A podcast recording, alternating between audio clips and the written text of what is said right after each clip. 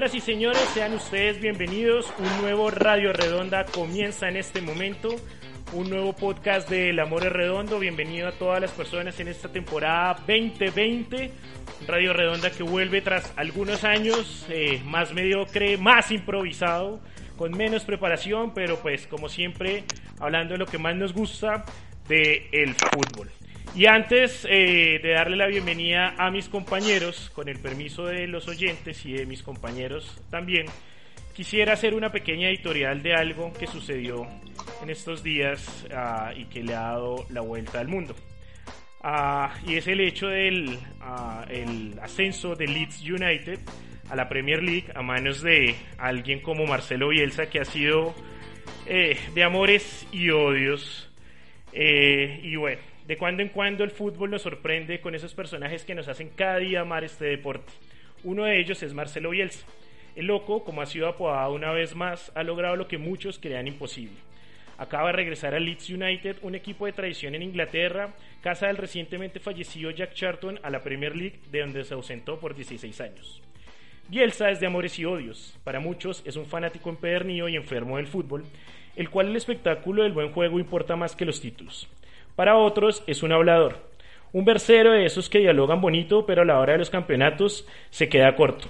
Para quien les habla, Bielsa es simplemente un romántico de esos que, lleva, que te lleva a ver el fútbol con los ojos del amor. No en vano, los hinchas de Newell's y de Vélez en Argentina, de Athletic en España, del Marseille en Francia y ahora de Leeds en Inglaterra lo aman. Y él devuelve el cariño con trabajo, con sencillez, pero sobre todo con una entrega apasionada por unos colores. Bielsa ahora dirigirá en la mejor liga del mundo, ¿Podrá con el reto? Solo el futuro lo dirá. Lo que sí es cierto es que ya tiene un lugar ganado en la historia de los Whites y también un lugar en el corazón de quienes amamos este tipo de historias en el fútbol.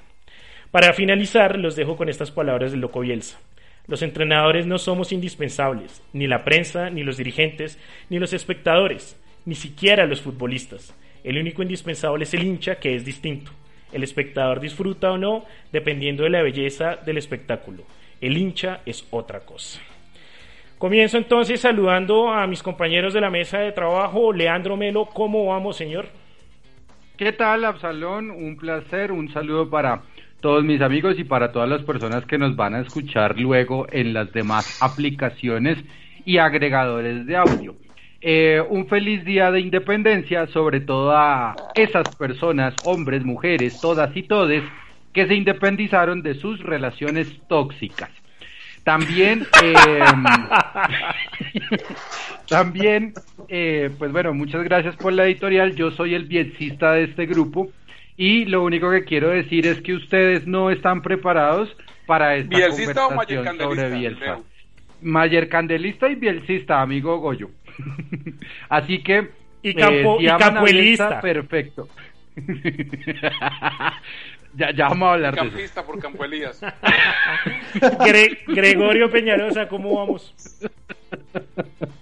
Bien, pa, por acá con calorcito sabroso. ¿Cómo está Villanueva Guajira, hermano? Cuéntenos.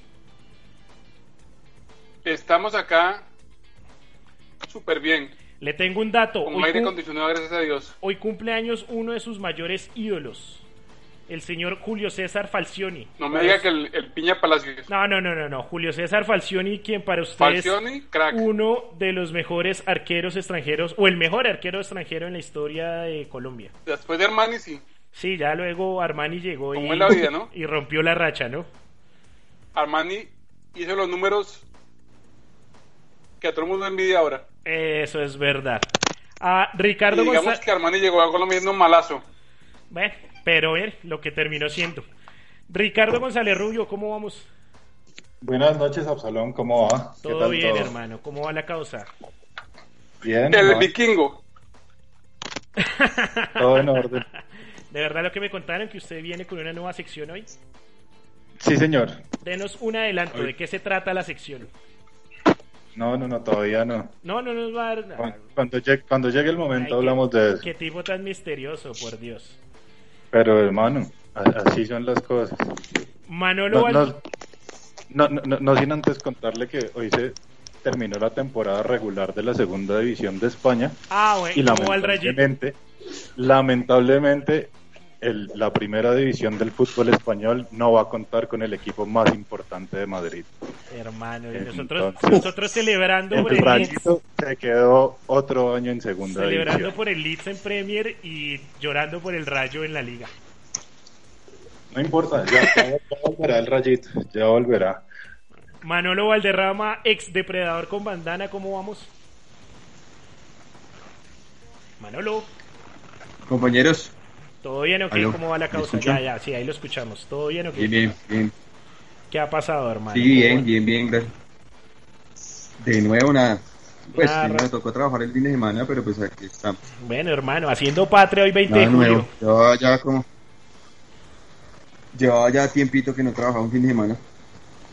Bueno, eso, eso está bien, todo por la familia, dicen por ahí. Y le tocó Eh, el también el puente. ¿o no? Sí, no, preciso. Sí. Bueno, por último quiero saludar a alguien que no nos pudo acompañar hace ocho días, que ya lo tenemos de nuevo, una parte esencial de este programa, la, la voz más fresca de la radio, el señor Sebastián Ramírez, ¿cómo vamos? Buenas noches, ¿Cómo siguió el eh, a- amigos. Bien, bien, hermano. Por fortuna recuperado después de ese susto de hace ocho días. Yo lloro por él. Oiga, hay, hay alguien, muchas gracias. Hay alguien ahí que está jugando con el micrófono que deje de hacerlo, por favor. En lo que respecta a su saludo, muchas gracias, hermano. Bienvenidos ustedes también a este espacio de reflexión de fútbol, de no hacer nada un lunes festivo. Emocionados como siempre con las voces más de la radio juvenil en Colombia. Además que está pasando de nosotros. Yo siempre critico cuando escucho eso como radioactiva o esos, esas, esas emisoras, esos manes que llevan como 50 años haciendo radio juvenil. Y véanos. Eh, sí, Alejandro Villalobos style, hermano, vamos a llegar a los 50 y, y nos queremos jóvenes. Claro que no le... Pues más bien, ahí está César Augusto Londoño que todavía se viste como joven ochentero, imagínense. El, el siempre juvenil César Augusto. Como manillas y laser rosado.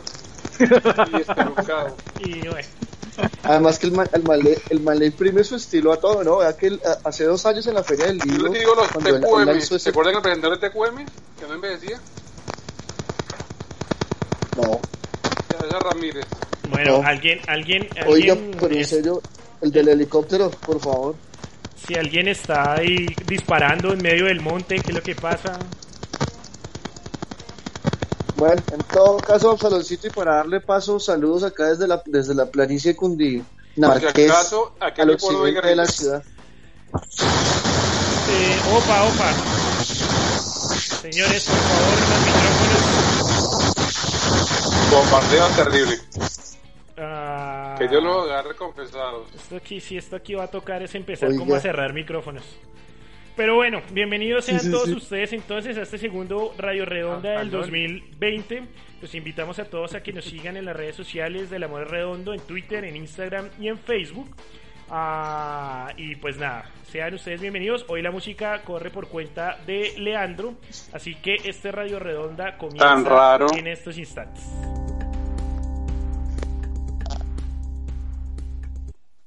Eso, eso tenía pinta de. ¿Quién no dice una mentira?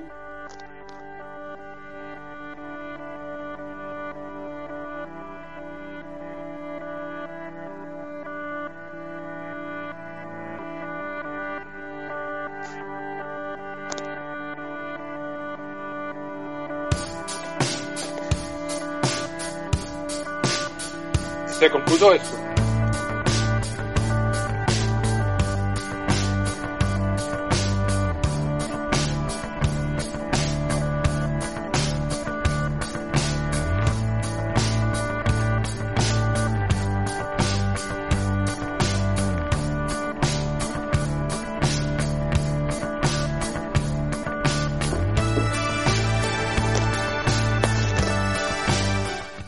Largo ese intro, ¿no?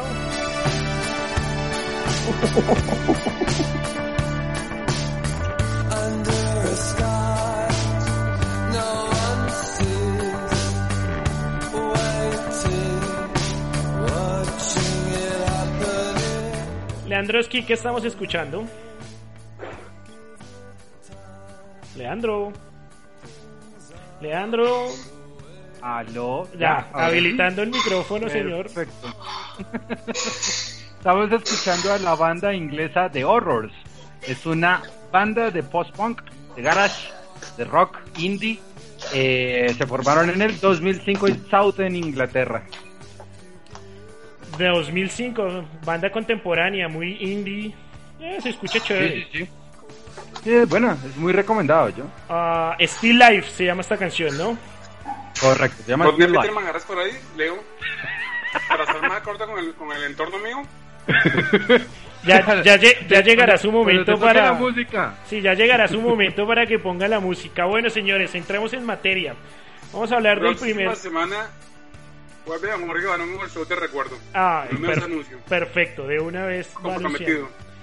Eh, la propuesta de una nueva liga en el fútbol profesional colombiano, señores. ¿Cómo la ven? Eh, hubo una gran polémica eh, la semana pasada por el tema de estos clubes que quieren armar una nueva liga eh, con mejores condiciones eh, económicas, algo muy similar a lo que en su momento a principios de los 90 se hicieron en Inglaterra con la creación de la Premier League y que levantó también la idea ampolla, eh, sobre todo para la gente de Independiente Santa Fe, que se sintieron excluidos, excluidos del tema, eh, dado que fue una idea que surgió y que, ah, digamos, que está impulsando la dirigencia de su. ¿Por qué será que descienden por todo siempre en Santa Fe?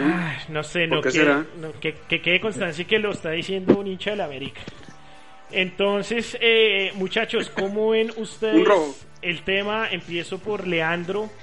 ¿Cómo ve esta, esta creación o esta idea al menos, no creación aún, pero sí la idea de crear una nueva liga que sea más benéfica económicamente para los clubes en Colombia? Mire, fácil, directo y, y al grano Absalón. Eh, acá en Colombia lo que hay son equipos de fútbol y solamente uno puede llamarse club de fútbol, que es el Deportivo Cali. Ajá. El resto son equipos. ¿Y por qué digo club de fútbol? Porque es que un club de fútbol debe tener una sede social, debe tener una sede para recuperar a sus jugadores, debe tener una sede para entrenar y como si fuera poco, un estadio. Entonces, en ese orden de Casi ideas... nada. Casi nada.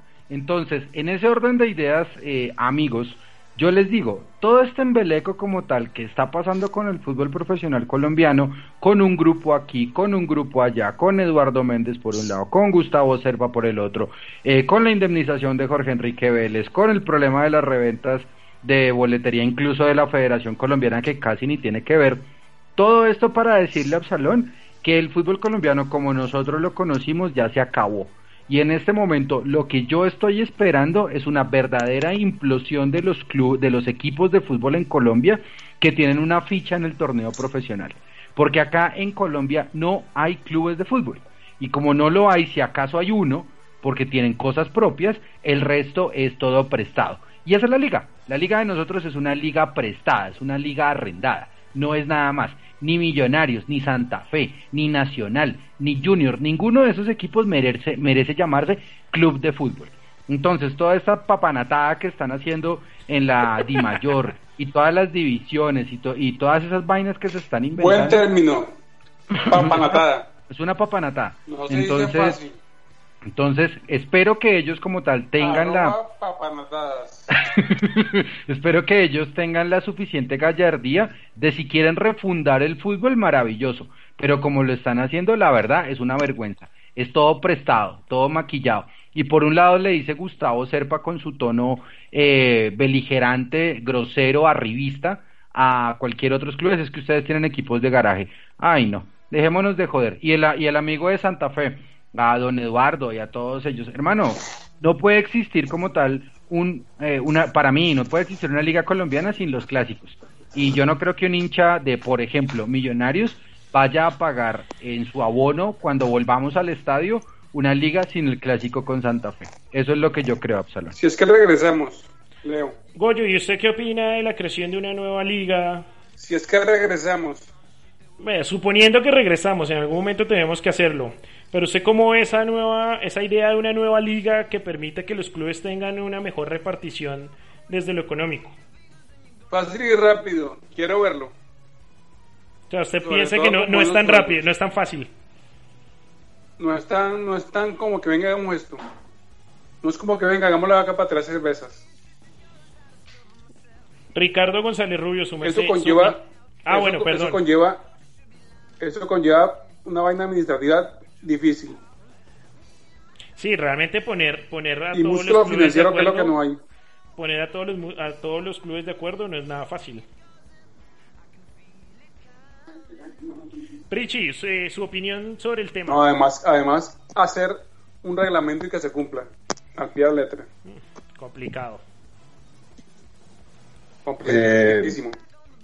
Bueno, no, yo primero pienso que, que esto es un, un golpe devastador para el mundo del fútbol, que, que la quinta mejor liga del mundo se esté cayendo a pedazos. Eso que es terrible. El, mu- el mundo del Pienso fútbol, que- sí. Pienso que, que el- que esto tiene un problema grave y un problema central que es el- la Yo pensé que con el tema de, de Bielsa, Leandro Chávez con la obra completa.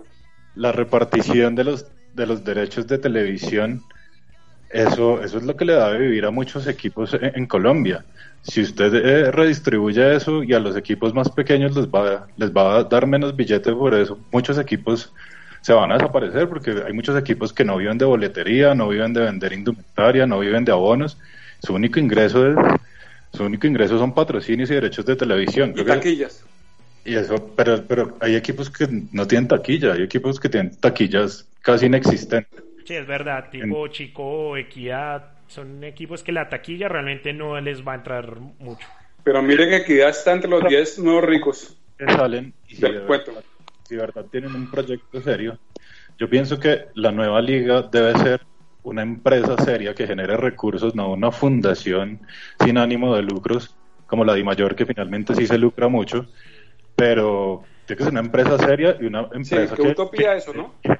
Espectáculo y que vuelva, que vuelva al fútbol un espectáculo, porque, porque acá no hay, el fútbol no es un espectáculo y la gente no va a los estadios, la gente no acompaña a sus equipos, hasta de hecho, hasta los equipos, los equipos grandes, históricos del fútbol colombiano, en los últimos tiempos muchos se están quedando sin, sin hinchas, va- la- las asistencias son muy limitadas a no ser que sea un partido clase A, entonces es una empresa que, que vuelva esto un espectáculo, si no, va a seguir siendo lo mismo. Y, y lo que le digo, con, con el tema de la repartición de los derechos de fútbol, que muchos equipos van a desaparecer.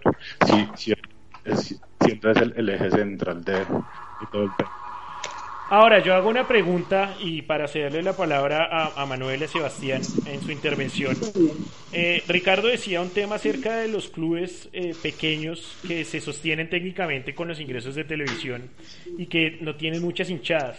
Ah, está bien que el fútbol colombiano mantenga ese, no, no quiero decir obviamente tampoco los parásitos como, la, como lo utilizó el presidente o mayor accionista millonario, señor Gustavo Serpa, sino... Eh, ¿No creen también que es una manera de decirle a estos clubes chicos, no solo es un tema de llenarse los bolsillos, sino también de reforzar el fútbol como tal colombiano, como un espectáculo, tal y como decía Richie, que llame la atención y que se, y se consolide como una empresa seria, eh, que se pueda exportar y que se pueda vender y que realmente genere grandes ingresos para todos?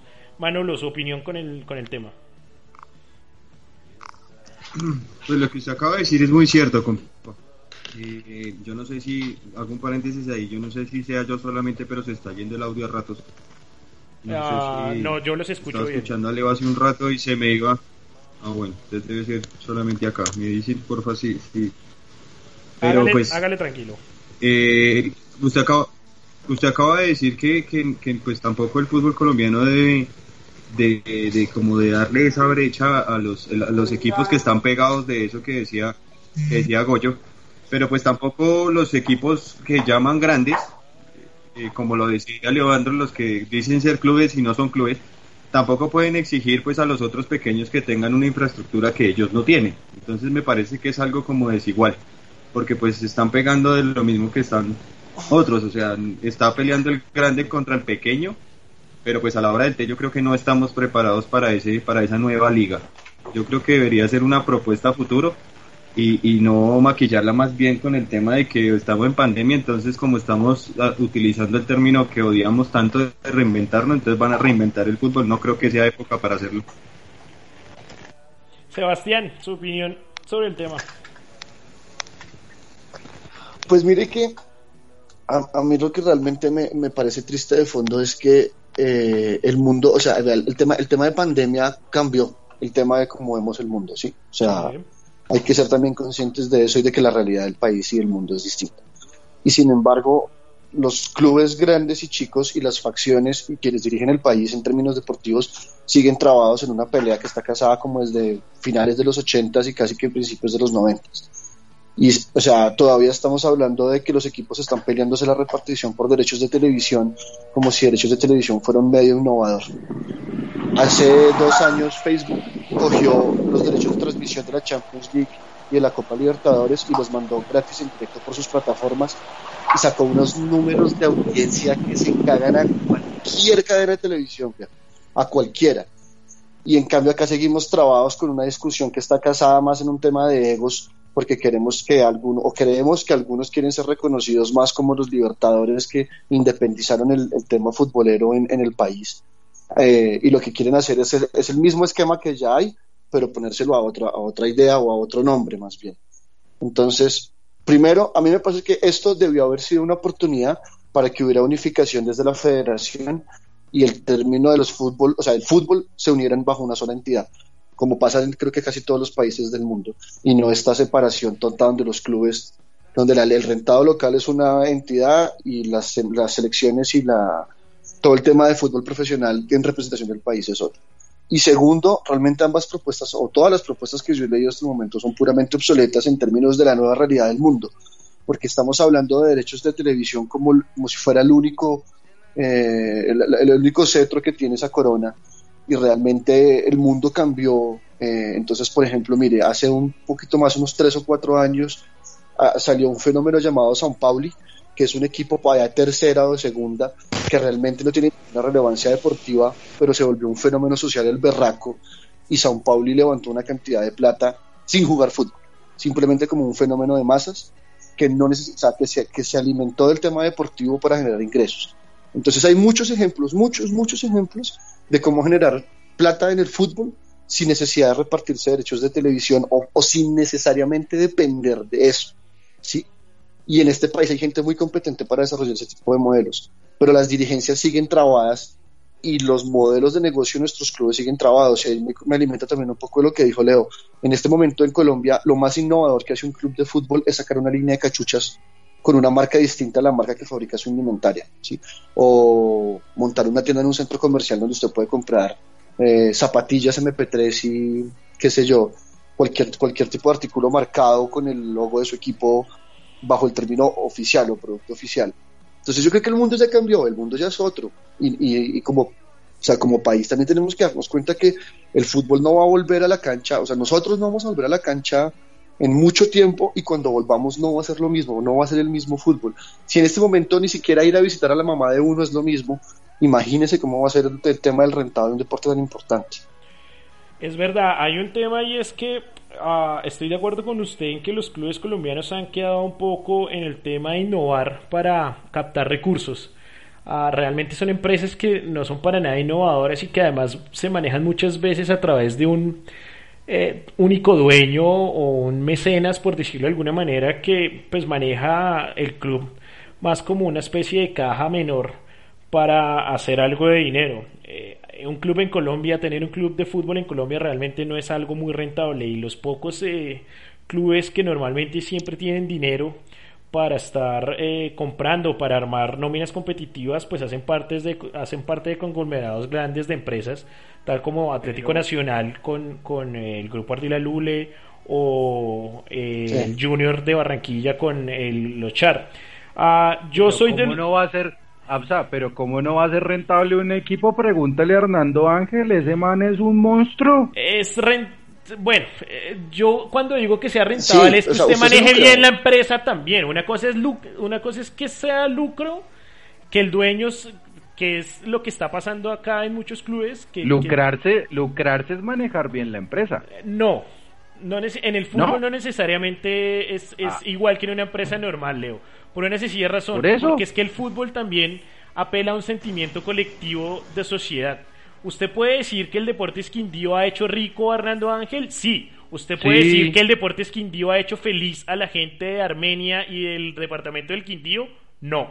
Pues no, porque Ah, bueno, el, Quindío, el entonces- Quindío no es de la gente, el Ah, bueno. Quindío es de Hernando Ángel. Eh, puede que el Quindío Oiga, sea de Hernando punto. Ángel, pero el fútbol igual es un tema social. ¿Sí? A- a Eso es no, lo- pero- a eso es lo Sí. que voy. a Eso Sí, es lo que pero, voy. pero, Es que eso es muy bonito, eso es muy romántico, pero es que eso no existe ya. pero eso no es la realidad. Puede eso no que es la la- Eso, realidad. mire, el- Usted pregunta El tema del negocio- ¿cuál equipo, cuál equipo en Colombia le, le importan sus hinchas? A ninguno. Al Deportivo Cali, discúlpeme.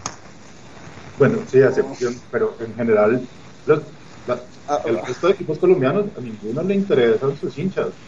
Ajá. O sea, más allá de- del momento pasa es que- de recibir la plata de los abonos y la plata de las camisetas, más allá de eso, a ningún equipo le interesan sus hinchas. Claro, pero lo que pasa, además el ejemplo del Cali es, es- hay, hay que verlo también desde la perspectiva que es una conformación, es una sociedad conformada por gente, ¿no? O sea, e- ellos se importan a sí mismos porque el- el- la constitución jurídica pero- de la empresa pero hay un tema está es basada en que eso, no como azul y blanco. lo social del fútbol no se puede quitar porque entonces, entonces ¿para qué somos hinchas de un club?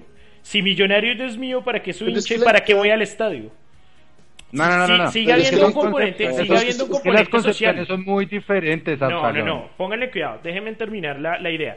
El componente social del fútbol no es quiero. ese. El No, no componente quiero, social no del quiero. fútbol, voy a silenciar a Leandro. Silenciar. Ah, No me parece que porque sea el director de este programa tengamos que escuchar su idea, Absalón. A mí, me pa- a mí me parece que sí. A mí tampoco sí- me parece. Si no, entonces voy ¿Alguien a, silenciar, a silenciarlos a todos.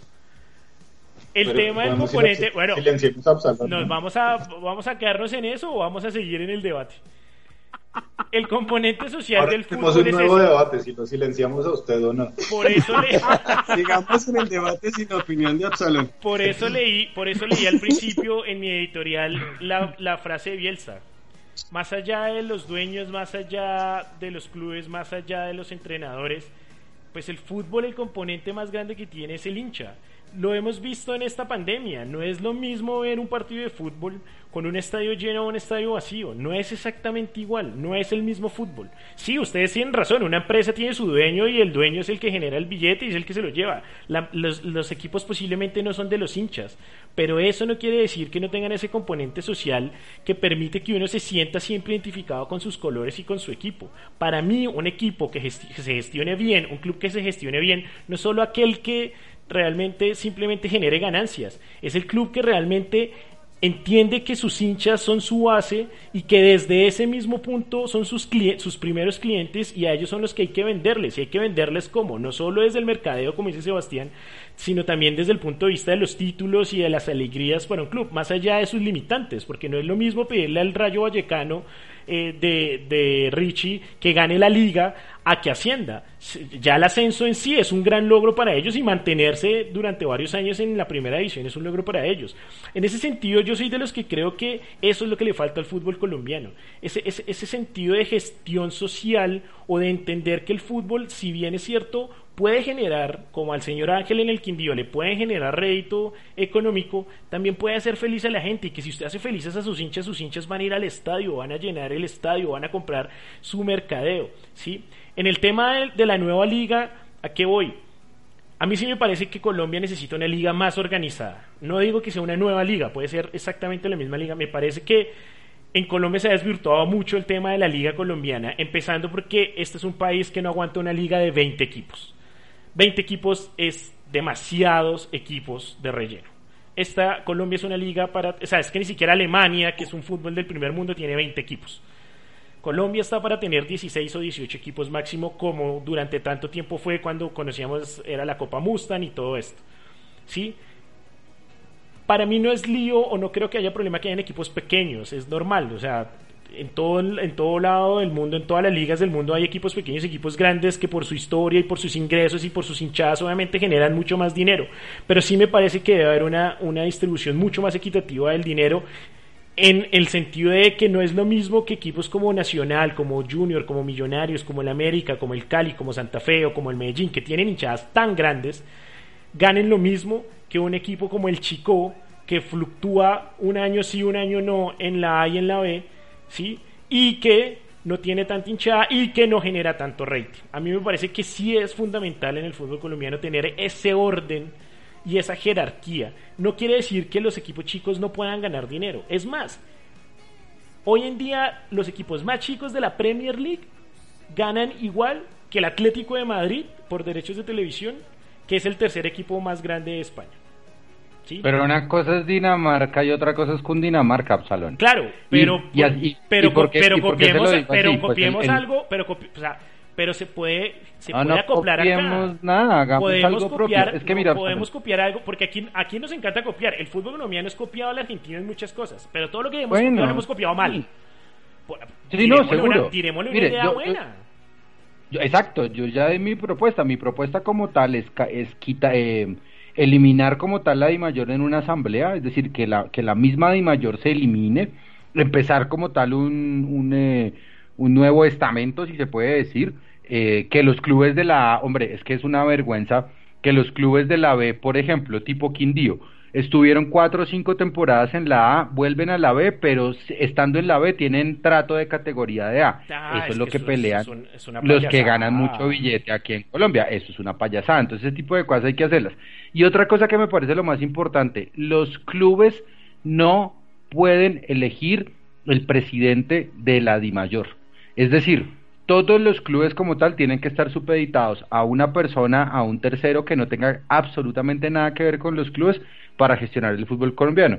Porque por eso es que nosotros estamos como estamos. Porque en un bando estaban con Vélez, en otro bando ya no están con Vélez, y lo que hace como tal es que todo el mundo se va con el mejor postor hasta que el contrato fue una mentira, el de los 60 millones de dólares de Prudent, de los imprudentes más bien, y chao. Y entonces Aquí- se acabó la tema es que los clubes, saquemos al equipo, aquí al los clubes presidente. solo le rezan a un dios, Leandro, y es el dinero. Y ellos van a, van estar Pero es van que- a estar con quienes les prometa y les traiga dinero. Pero es que mire, ese, ese, ese, ese es el punto para mí en el fondo de la discusión y es que todavía estamos hablando de la repartición de dinero como si la única forma de generar fu- plata hoy en día en el fútbol fuera con los derechos de televisión. Lo que pasa es que sí O es el mayor y- ingreso. ah, también hay que romper es, No, pero, estoy, no, de, pero estoy de pero ese acuerdo con usted. ingreso en- en- en- para nosotros. Estoy de acuerdo con O sea, usted. para nosotros en, nuestro modelo, porque es que todos los 20, los 30 equipos que hay entre las dos categorías que tienen más 36. o menos una representación clara, están parados con su canasta debajo de la, de la entidad cualquiera que sea, esperando que les tiren su pedazo, ¿sí? Ninguno realmente se ha pellizcado más allá.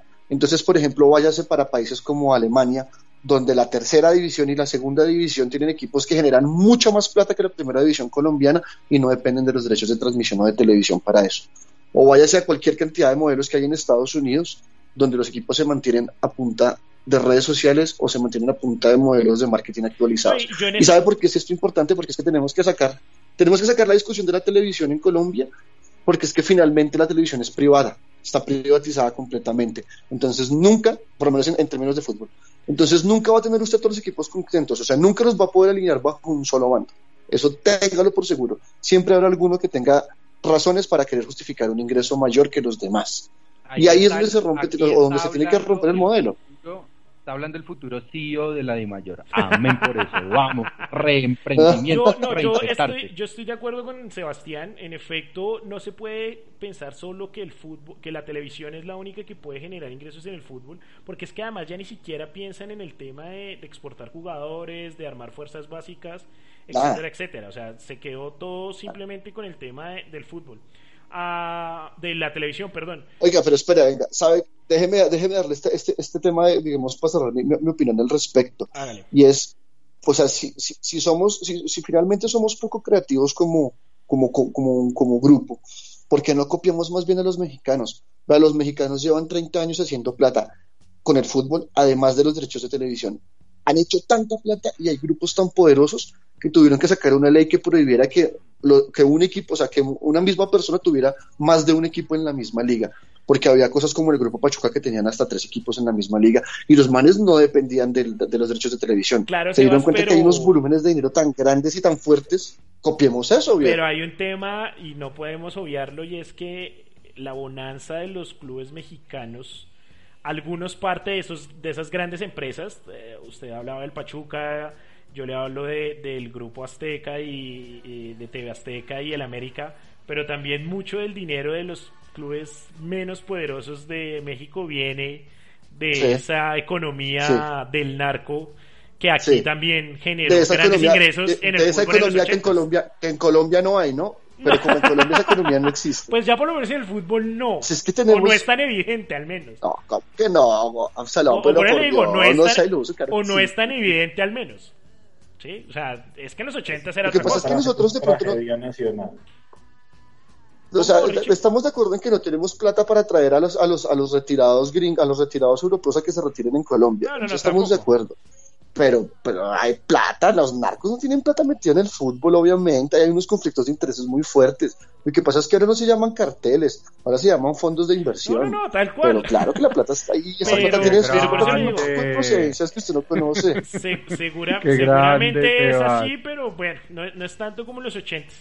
Igual el tema queda ahí. eh, obviamente sería para alargarnos, podríamos estar todo el programa eh, con, con esta idea. Eh, lo que sí es verdad y Pero usted todos- nos tiene que censurar, eh, nos tiene que silenciar. sí, tengo que cortarlos. el programa tiene más secciones. Lo que sí Esto es creo una que... dictadura democrática. Tal cual. Eso es el viejo ese, el esto- viejo yo ese. soy como Vélez en la I mayor, hermano. Tan sencillo como es. Ya sé por qué estaba sonando la moto al inicio del programa. ¡No! No, no, Ya no, no. aparecieron las llaves. No tan así, no, no, no, con motosierra no. Eh, lo Sección, único que creo que sí estamos todos de acuerdo es que el, el fútbol colombiano necesita cambios y urgentes. No podemos seguir o no puede seguir el fútbol colombiano en la misma tónica en la que viene. Creo que las intervenciones de todos apuntan a, a que se necesita reforzar la liga de alguna manera, no solo desde el punto de vista económico, sino desde el tema de que sea mucho más llamativo para la gente, sea mucho más redituable financieramente hablando.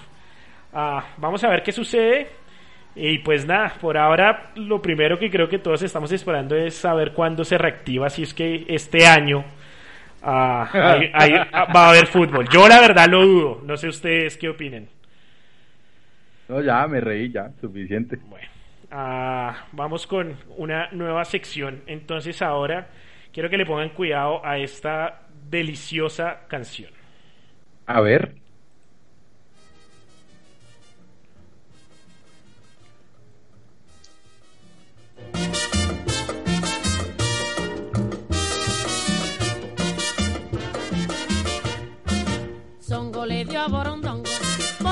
Borondongo le dio a Benavé.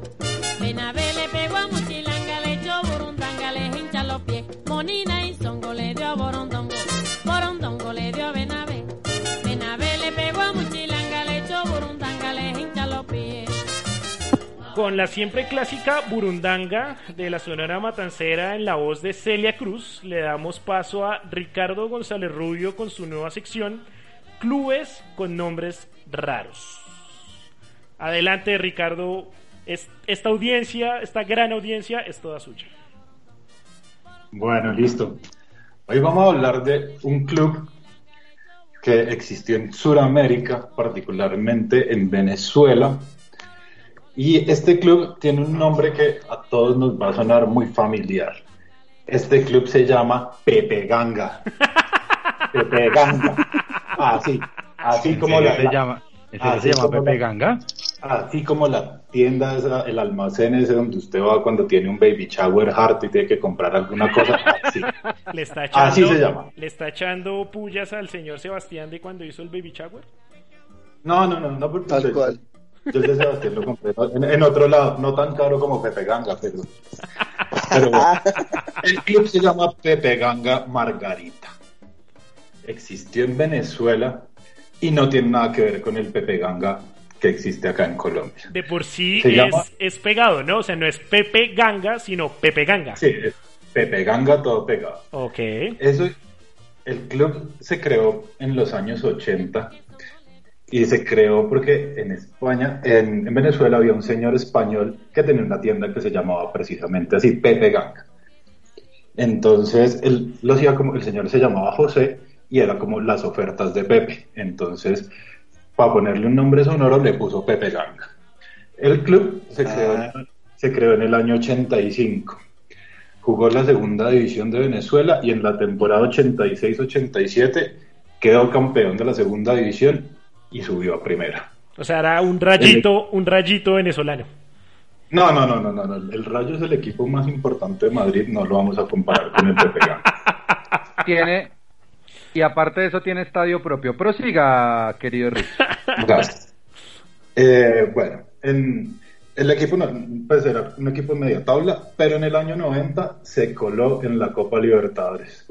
Se logró meter a la Copa Libertadores, por supuesto su primera participación, y en el grupo le tocó jugar contra Progreso y Defen- Defensor Sporting de Uruguay y Mineros de Guyana. En esa, en esa edición de la Libertadores, pues, los grupos se dividían, eh, llevaba- iban dos equipos de cada país y clasificó a octavos de final. ¿Cómo la ven? El equipo humilde clasificó a octavos de final. En su primera participación, eso es un logro. Me vuelve- Y, y contra equipos bueno, y que- contra equipos hay que- uruguayos. Hay que tener en cuenta que, que en esa edición de la Copa Libertadores clasificaban tres. O sea, solo dejó por fuera a Mineros de Guyana, su equipo compatriota.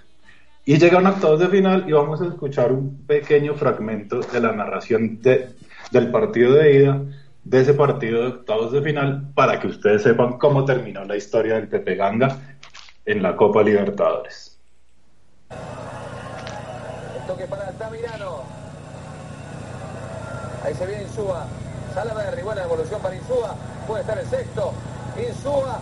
Ahí está cabezazo. Gol. Osterrié. Gol de Independiente Osterrié. Independiente 6. Pepe Ganga de Venezuela 0. Y se le dio a. Un excelente gol. Excelente también el centro de Rubén Darío Insúa. Y esto está 6 a 0. Ese Rubén Darío Insúa tenía algo que ver con con el pocho de casualidad. Ah, no, hasta, hasta, yo no le tengo el dato absoluto. No, no, no. eh, Ru- Rubén Darío Insúa es el, el que fue el técnico del Deportivo Cali acá en Colombia. El mono, alto. Ah, ok, ok, ok. Pero no tiene nada que ver con el Insúa No, no, el no. pocho. Creo que no. Bueno, algunos jugadores colombianos en el Pepe Ganga. Pero, pero, pero- pero no, eh, eh, voy a terminar con la historia de la Copa Ah. Libertadores. El Pepe Ganga le tocó bailar con la más fea y le tocó jugar contra Independiente de Avellaneda. El rey de copas. En Venezuela, en Venezuela el partido terminó 6 a 0 y ya la vuelta en, en Avellaneda terminó 6 a 0, el, eh, 3 a 0, el global 9 a 0 y quedó por fuera. Lamentablemente, aparte de la eliminación de la, de la Copa Libertadores, ese mismo año se acabó y se extinguió el Pepe Ganga Margarita, porque su dueño invirtió mucho dinero para que su equipo lograra lo que efectivamente logró, que fue clasificarse a una Copa Libertadores, pero se le vinieron los problemas financieros porque no tuvo cómo, cómo sostenerlo. Entonces el, el, el retorno de la inversión no fue efectivo y desapareció el Pepe Ganga Margarita en O sea que- 1990. O sea que, ¿cuánto duró? Menos de 10 años. Existió cinco años, Uf. cinco años de existencia, pero clasificó a una Copa Libertadores. Ven, sí, su máximo logro. Bueno, jugadores colombianos en el Pepe Ganga, sí señor. En el Pepe Ganga jugó Héctor Col, sobrino de Marcos, el del gol olímpico, Ok. que lamentablemente eh, fue asesinado en Venezuela, murió en Venezuela. Y Nelson Gómez Ospina, que ahora lo conocemos porque fue técnico del Boyacá Chico, de Patriotas y de Llaneros. Ok. Ellos dos hicieron parte del Pepe Ganga Margarita. Ah, van, tuvo dos jugadores colombianos en su, en su corta historia. Sí, señor. Vea pues, Y el es- eh, esa es la curiosa y corta historia del Pepe Ganga del Margarita. Pepe, del Pepe Ganga. ¿Qué colores utilizaba su uniforme, Richie? Su uniforme era amarillo con una franja azul. Como a la inversa del de Boca. Eh, sí, señor. A la inversa del Everton de Chile. Sí, de y en la, Boca de Everton. en, la franja, en la franja azul. Y de- a la inversa del de llamativas, Unico- Pepe Ganga. A la inversa del de Unicosta. ¿Se acuerdan el Unicosta que tiene el mismo uniforme Sí, Claro, que sí, sí, señor. de Boca Juniors? Bueno, pues esa es la historia del Pepe Ganga, interesante, no, no, no conocía un muy curioso ese nombre, el, el Pepe Ganga, un equipo de juguete. Eh, gracias por su sección, Ricardo, la próxima vez esperamos otro club con nombre raro, con nombre curioso. Sí, señor, cuente con eso.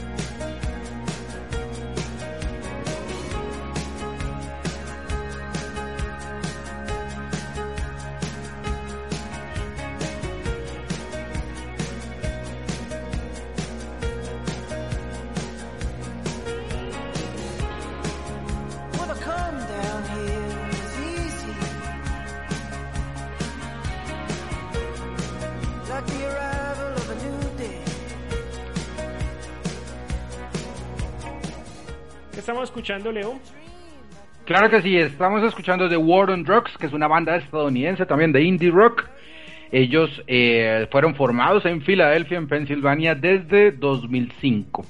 Eh, muy buena, es una, es una banda muy buena, no tiene éxitos de tres minutos, sino que siempre se toman su tiempo bastante experimentales, mínimo cinco o seis minutos en cada una de sus canciones. Muy, muy recomendados. Sí, estoy viendo que esta se llama Under the Pressure y dura 8 minutos 52 segundos.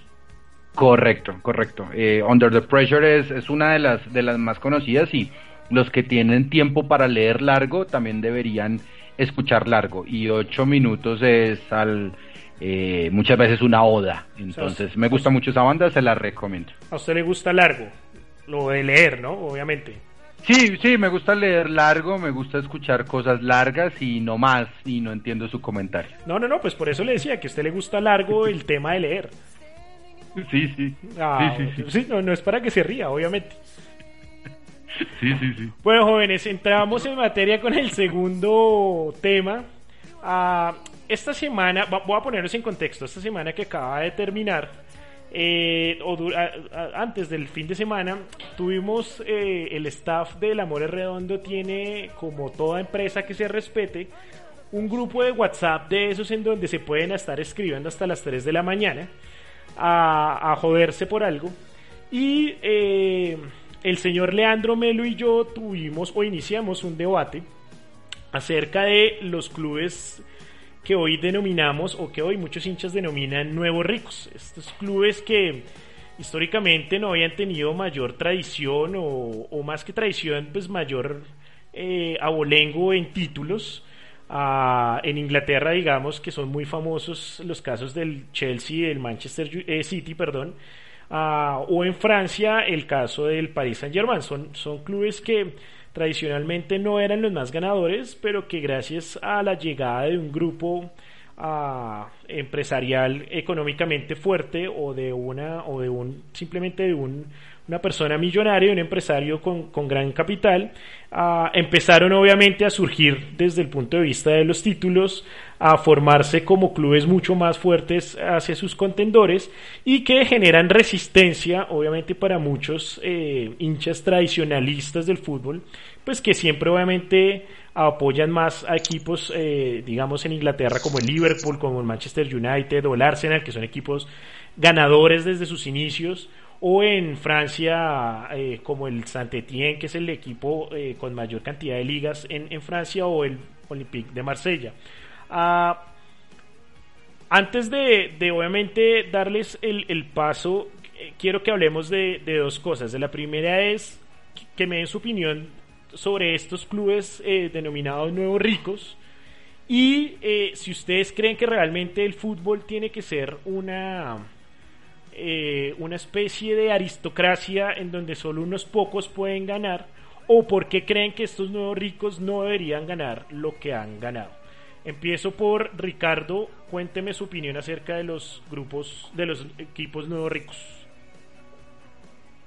Bueno, no, pues yo creo que, finalmente, pues bueno, todo, todo, todo, equipo tiene derecho a, a tener inversión, ¿no? Digamos que, que pues en, en algún momento, pues el, el objetivo de, un equipo que participa en cualquier liga es ser competitivo y pasa en todos los países que recibe, que los equipos reciben inversión. De repente alguien se interesa en el equipo y empieza a, re, a, recibir inversión y pasa, pasa en México, pasa, pasa en Estados Unidos, pasa, bueno, en cualquier país. Digamos que hay, hay temas que son incómodos, que son como el, el, tema del fair play financiero, que creo que eso es lo que más molesta a los hinchas tradicionales cuando los equipos se saltan ese, ese fair play financiero y, bueno, y a, a partir de eso empiezan a, empiezan pues a ascender en resultados. Digamos que también estas inversiones, digamos, por ejemplo, en, en el caso desde el Paris Saint Germain y el Manchester City, estas inversiones han sido para, para conseguir logros internacionales, porque en sus ligas locales pues efectivamente lo han logrado, pero a pesar de tanta inversión y a pesar de, de tantas cosas, pues no, no han llegado a, a su gran objetivo, que, que, es la Champions League. Entonces, creo que para ganar ese tipo de torneos se necesita como, como algo más que, que categoría y mística que solamente, que solamente tener inversión. Bueno, claro que el, en el, perdón, interrumpo ahí, el, en el, el Chelsea sí lo logró, ¿no? Ah, También se necesita suerte. Eso tuvo mucho que ver. La, la suerte en, ese título del Chelsea. Pero, pero pues, es, lo que pasa, es lo, pues digamos, es como, como, como el análisis que haga. Digamos que también e- ese tipo de inversiones de repente de, de empresarios con mucho dinero, también muchas veces le, le quita, le quita la identidad a los equipos, ¿no?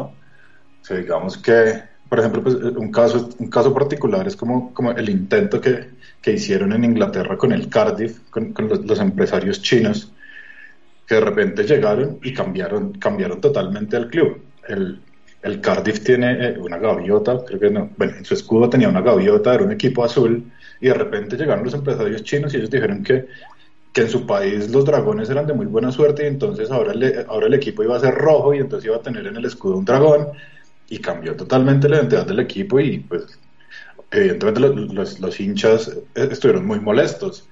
Otros muchos los- lo, lo aceptaron porque el mercado que hicieron muy impresionante y convencieron a un poco de gente. Y no sé si ustedes pudieron ver como ese video de- del ascenso de- del Cardiff hace unos años, de la mitad del estadio, eh, eran solo hinchas locales, pero la mitad del estadio era rojo y la otra mitad del estadio era azul. Era como de- las dos facciones de los que sí aceptaron a sus nuevos dueños y los que se, se resistían como, como a, aceptar ese cambio de identidad. Digamos que esas inversiones de gente que, que solamente le interesa como el, el billete y no, no piensan en los temas futbolísticos, pues muchas veces también se arrastra la identidad del club.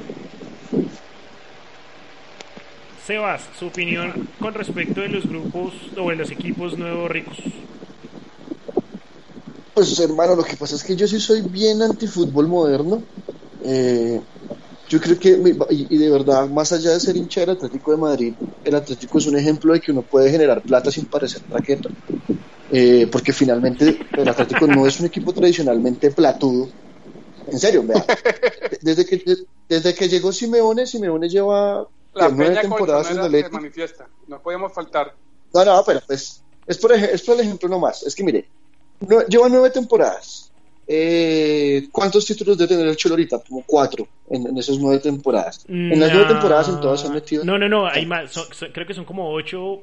Pero lo que pasa es que hay varios que son de Supercopa No, de España pero- y de Europa que son de uno o dos Sí, no, no, eso no. Eso, eso no me los meto, eso no me los meto. O sea, títulos en- en- entre, digamos, eh, Europa League. Cuatro, eh, cuatro. La Copa del. Rey del 2013, la Liga Ajá. del 2014 Y la Copa. y las dos Europa League. ¿Y qué, tiene, ¿Y qué tienen que ver los títulos con la plata? Espere, espere, espere, espere. Y, y, métale, y ocho temporadas metiéndose a, a Champions, que eso sí es plata de verdad. Sí, lo hablábamos hace ocho Entonces, días precisamente.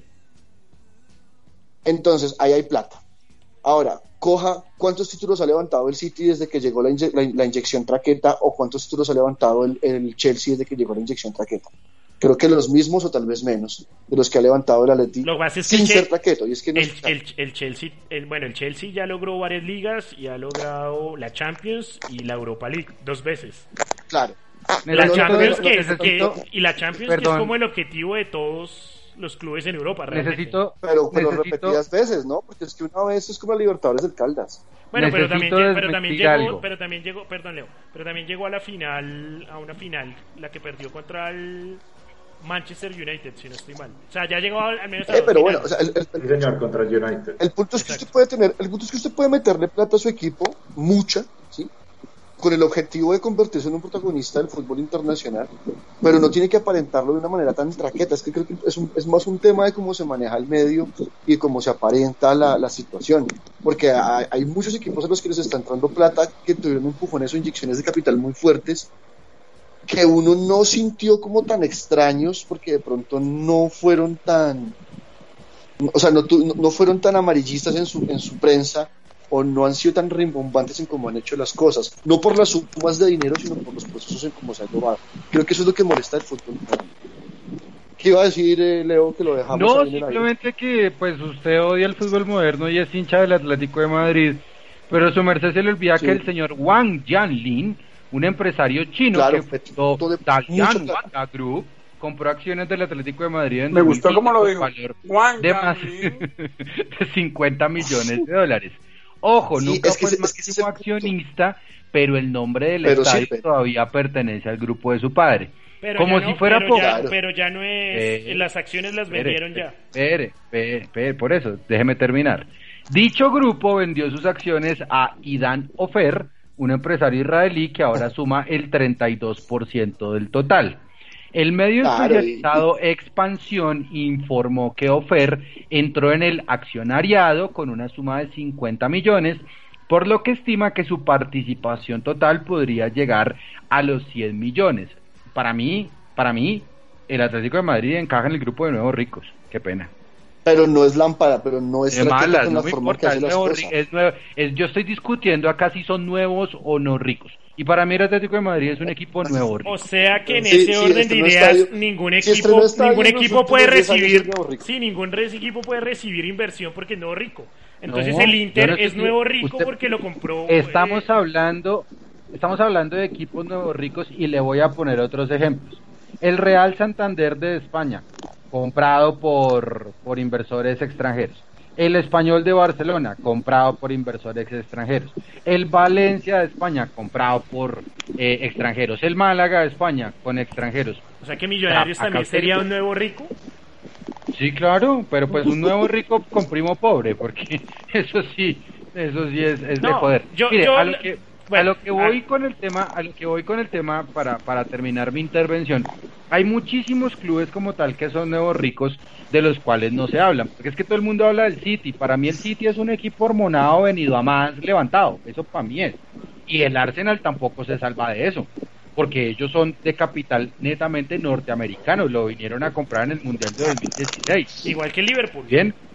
Sí, bueno, eso Igual también que el es otra Manchester cosa. United. Toda la Premier League son nuevos ricos. correcto. Acabemos, eh, la eh, Premier League. Acabemos la Premier League. No, pues no, no le acabe la Premier League, pero por lo menos tenga claro que la mayoría de equipos, por lo menos en Inglaterra, y eso sí lo podemos revisar, son de capital extranjero. La mayoría.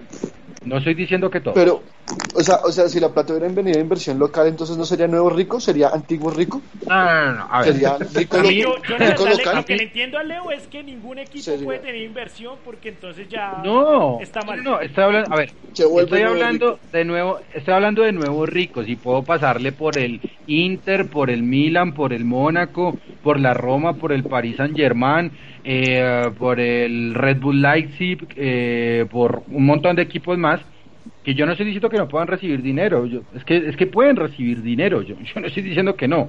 ¿Quién encaja dentro de Nuevo Rico? Pues entran dentro de Nuevo Rico ese tipo de clubes. Ahora, más nuevos ricos todavía, pues son tres. Para mí, el City, el Paris Saint Germain y cuál es el otro, y posiblemente el Chelsea o u otro, que son dueños de, de jeques como tal, de jeques árabes. El Chelsea es de Abramovich, que es ruso. Sí, por eso, por eso, o sea, o sea, básicamente ese tipo de, de, de, clubes de nuevos ricos, pues el nuevo rico que es, que apunta, entonces para que lo tengamos claro, apunta de chequera, entonces queremos ganar todo. Yo digo, el Manchester City le ha metido, o el jeque o la familia árabe catarí le ha metido más de, no sé, 500 mil millones de dólares, euros, libras esterlinas, para ganarse todo en Inglaterra. Eso es, un, eso es ser fracasado.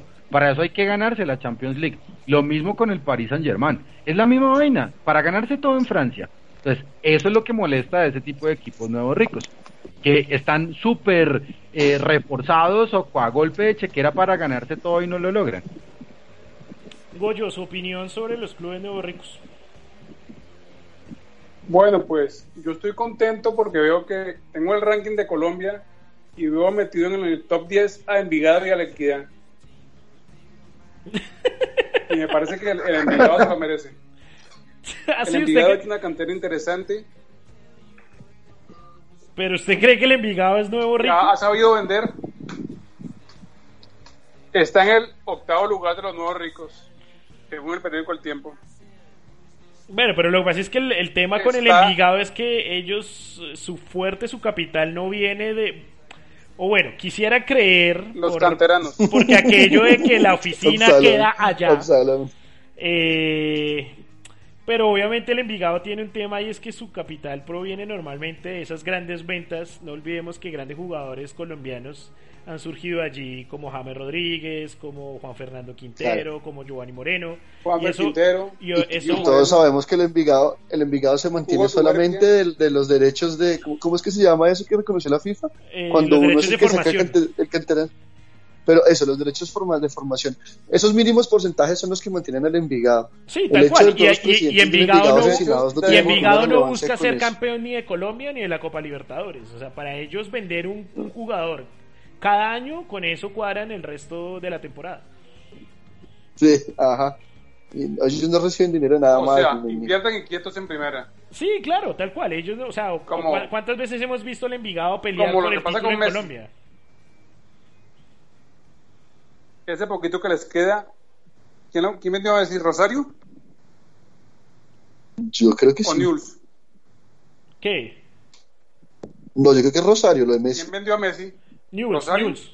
Newell's. Uy, vea, perdón. Newell's. News. Y no lo vendió Este real, poquito y, no, y no lo vendió realmente. No me lo muevan. No, y, y, la, y la historia con Messi no es una venta realmente. La historia de Messi es que Messi se va a Barcelona porque ni en su momento News, que era el equipo en el que él jugaba en las inferiores, ni River Plate quisieron hacerse cargo de su tratamiento hormonal para el crecimiento. Y eso hizo que eh, desde España ya lo, habían, ya, lo, ya lo habían visto y lo quisieron llevar al Barcelona. Que si no estoy mal, como Messi no alcanzó a jugar como tal en las divisiones inferiores formales de Newell's, sino jugaba en un equipo de niños que obviamente venía como parte de, un proceso Alterno, que sí. llegaban a, a Una Newell's. filial. Por eso creo que Newell's nunca tuvo nunca tuvo un solo peso, nunca recibió un solo un Ese solo, peso, un solo dólar, exacto. Porque además eh, los derechos formativos de Lionel Messi realmente son de la masía del Barcelona, entonces en ese en ese caso Newell's simplemente lo que hizo fue pues nada, nos tocó dejarlo ir porque no, no, no le íbamos a pagar el, el tratamiento. Qué vaina, ¿no? Lo que la tacañería.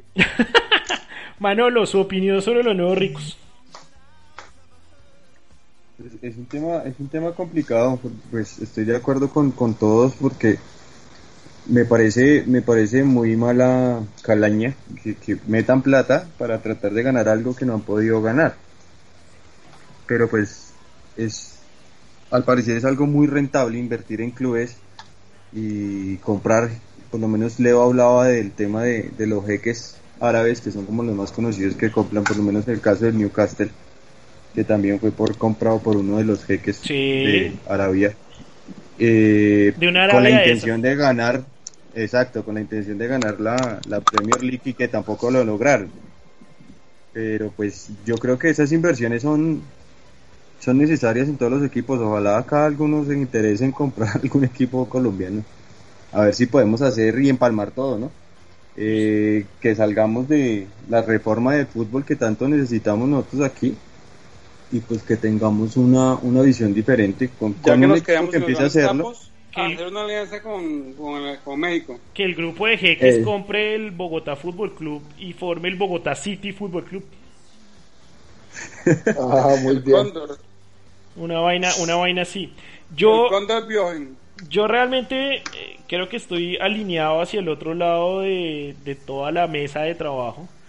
Eh, para mí el hecho de que lleguen capitales inversores a un club es una empresa, como toda empresa, si usted genera Requiere o puede capital. generar ingresos y eso le permite posicionarse de mejor manera frente a su competencia, pues claramente es algo legítimo. Eh, No creo que tener dinero sea pecado, menos en el fútbol. Sí estoy de acuerdo con algo que dijo eh, Ricardo, que es el tema del fair play, financiero. Sí creo que obviamente hay que poner un límite. Creo que el Manchester City en eso ah, ha pecado. Eh, el hecho de que el TAS le haya quitado la sanción de no poder jugar los próximos dos años en Europa, pero igual lo esté multando por 10 millones de euros, ah, genera más un tema de ustedes saben que la embarraron, que la cagaron, que se gastaron más plata de lo que les ingresó, pero que no tenemos las pruebas contundentes ¿La cagaron? para... Sí, Me literal. fuerte.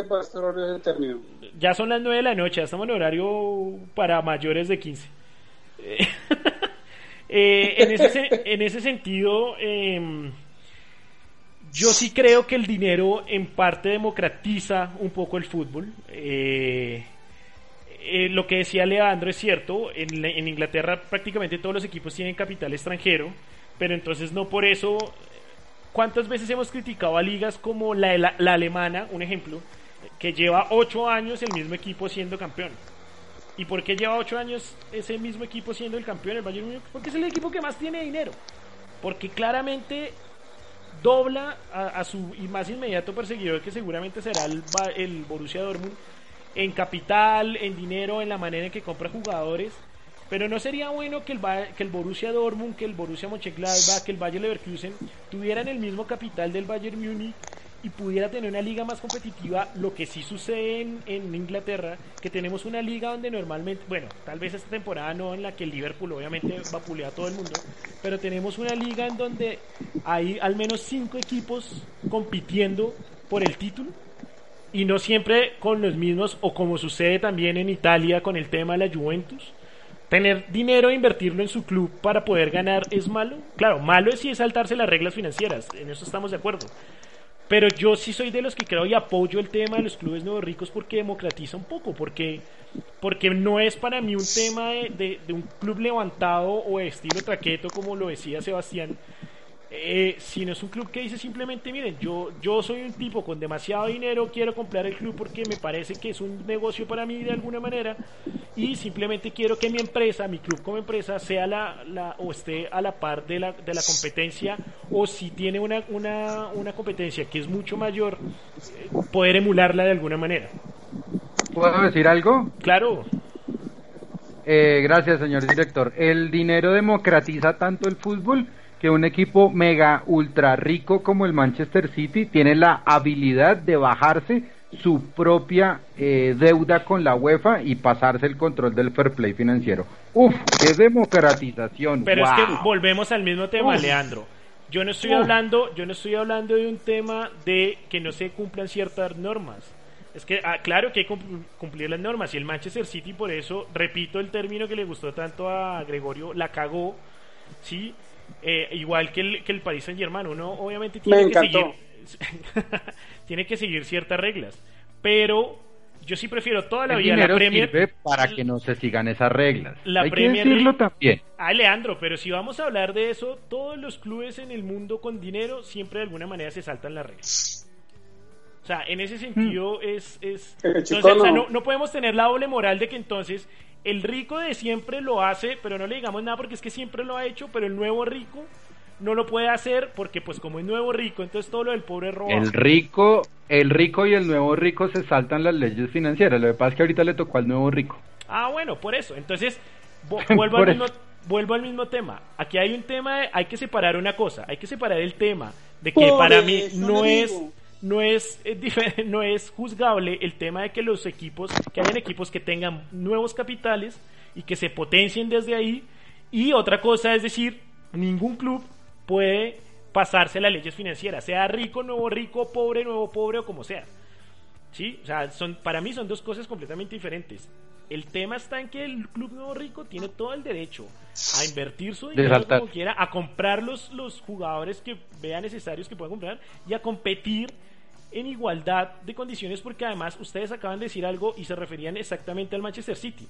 Todo el dinero del mundo no les ha podido alcanzar para lograr su meta que es ganar la Champions League. ¿Por qué? Porque al final de cuentas el dinero no entra a la cancha. Entran 11 contra 11 y en el fútbol cualquier cosa puede pasar. ¿Sí? Entonces, en ese sentido, por lo menos sí para mí lo hace casi no se ha hecho en esta vida. mucho, mucho, mucho más competitivo en la cancha. El dinero permite que los equipos sean mucho más competitivos y que el espectáculo de alguna manera también mejore. Porque qué pereza, la verdad, ligas como la francesa, como la alemana o incluso como ya se está volviendo la italiana, en donde los últimos 5, 6, 7 años el mismo campeón. ¿Por qué? Porque el que más tiene plata. Y los otros, como no logran llegar a ese punto de Lo que inversión, pasó aquí en un tiempo con Nacional. Tal cual. Y eso porque aquí no hemos tenido la, la máxima racha de, de títulos seguidos la tuvo fue el América en los 80 y fueron cinco títulos nada más. Con ocho así. Fueron cinco años. ¿Y, y, y por ¿Te qué fue? poco? ¿Y por qué fue? Porque tenían dinero. ¿De dónde? Ya que ahí volvemos tenía. al mismo tema. ¿De dónde? Ya era un dinero que era mal habido, pero que también tenían Ah, otros clubes lastimosamente. cuando los se fueron. Ahí se acabó el América. ¿Alguien más tiene algo para Sí, desafortunadamente. comentar? Igual le queda a la gente de Tuluá y la de Cartago.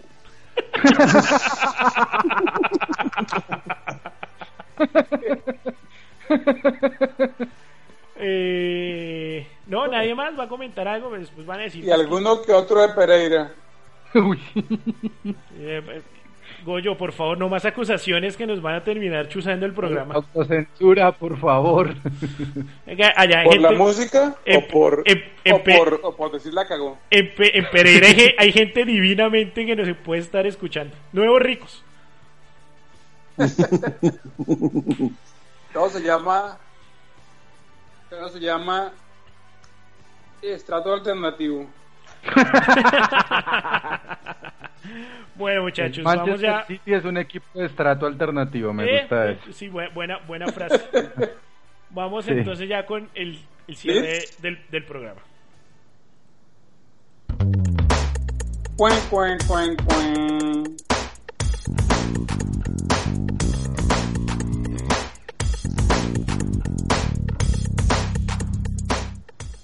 Se nos alargó el chico un poco más de la hora, ¿no? Sí, sí, sí. Leandro, Bueno versus San Luis. Me encanta versus San Luis. Soy coautor de versus San Luis. no me pidas regalías porque no hay cómo.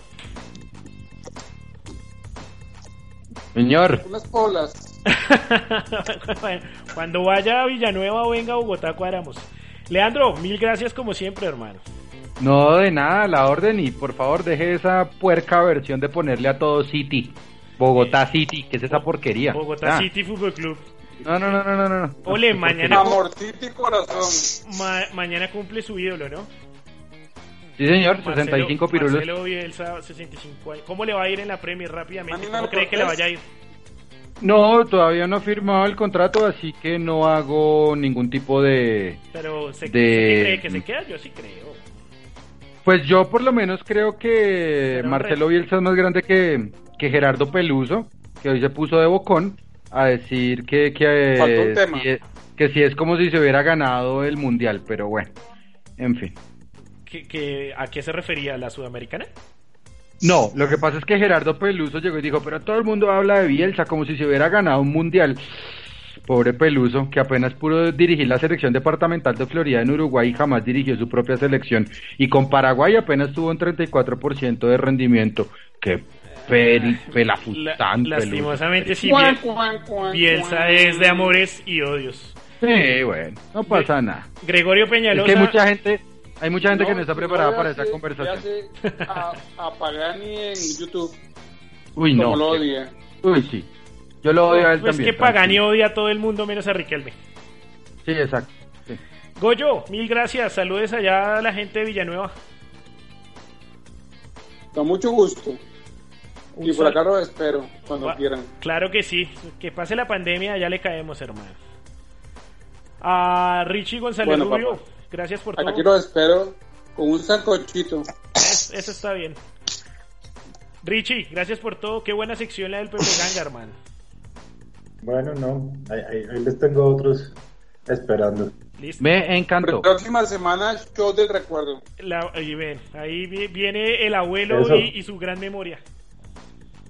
Bueno, no, gracias a ustedes también, muchachos.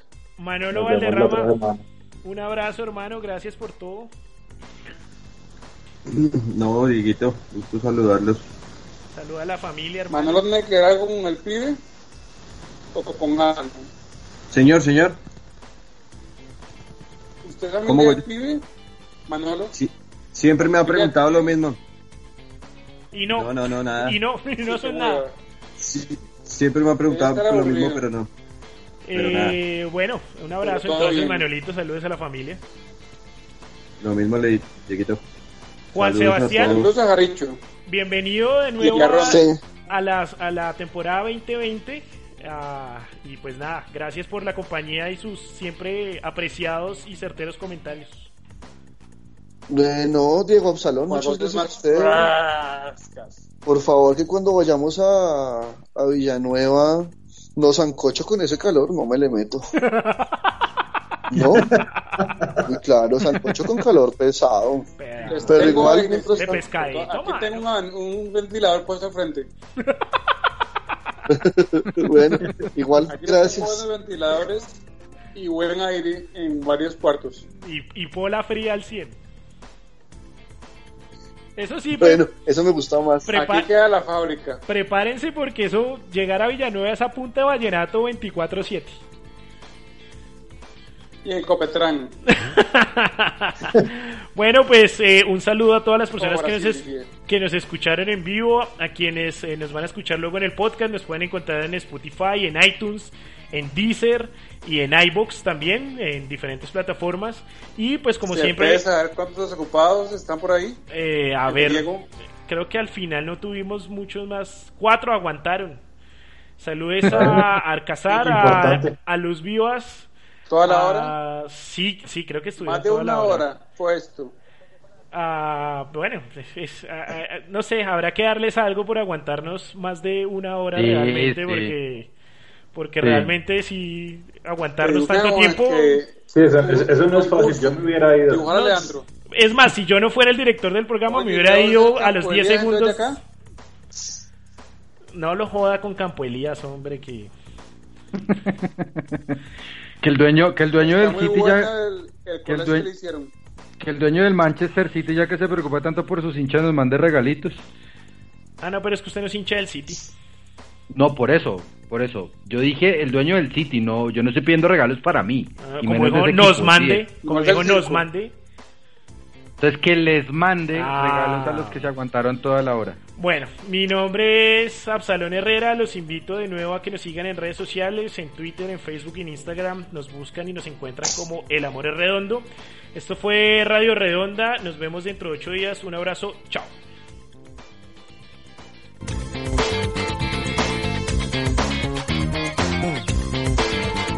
啊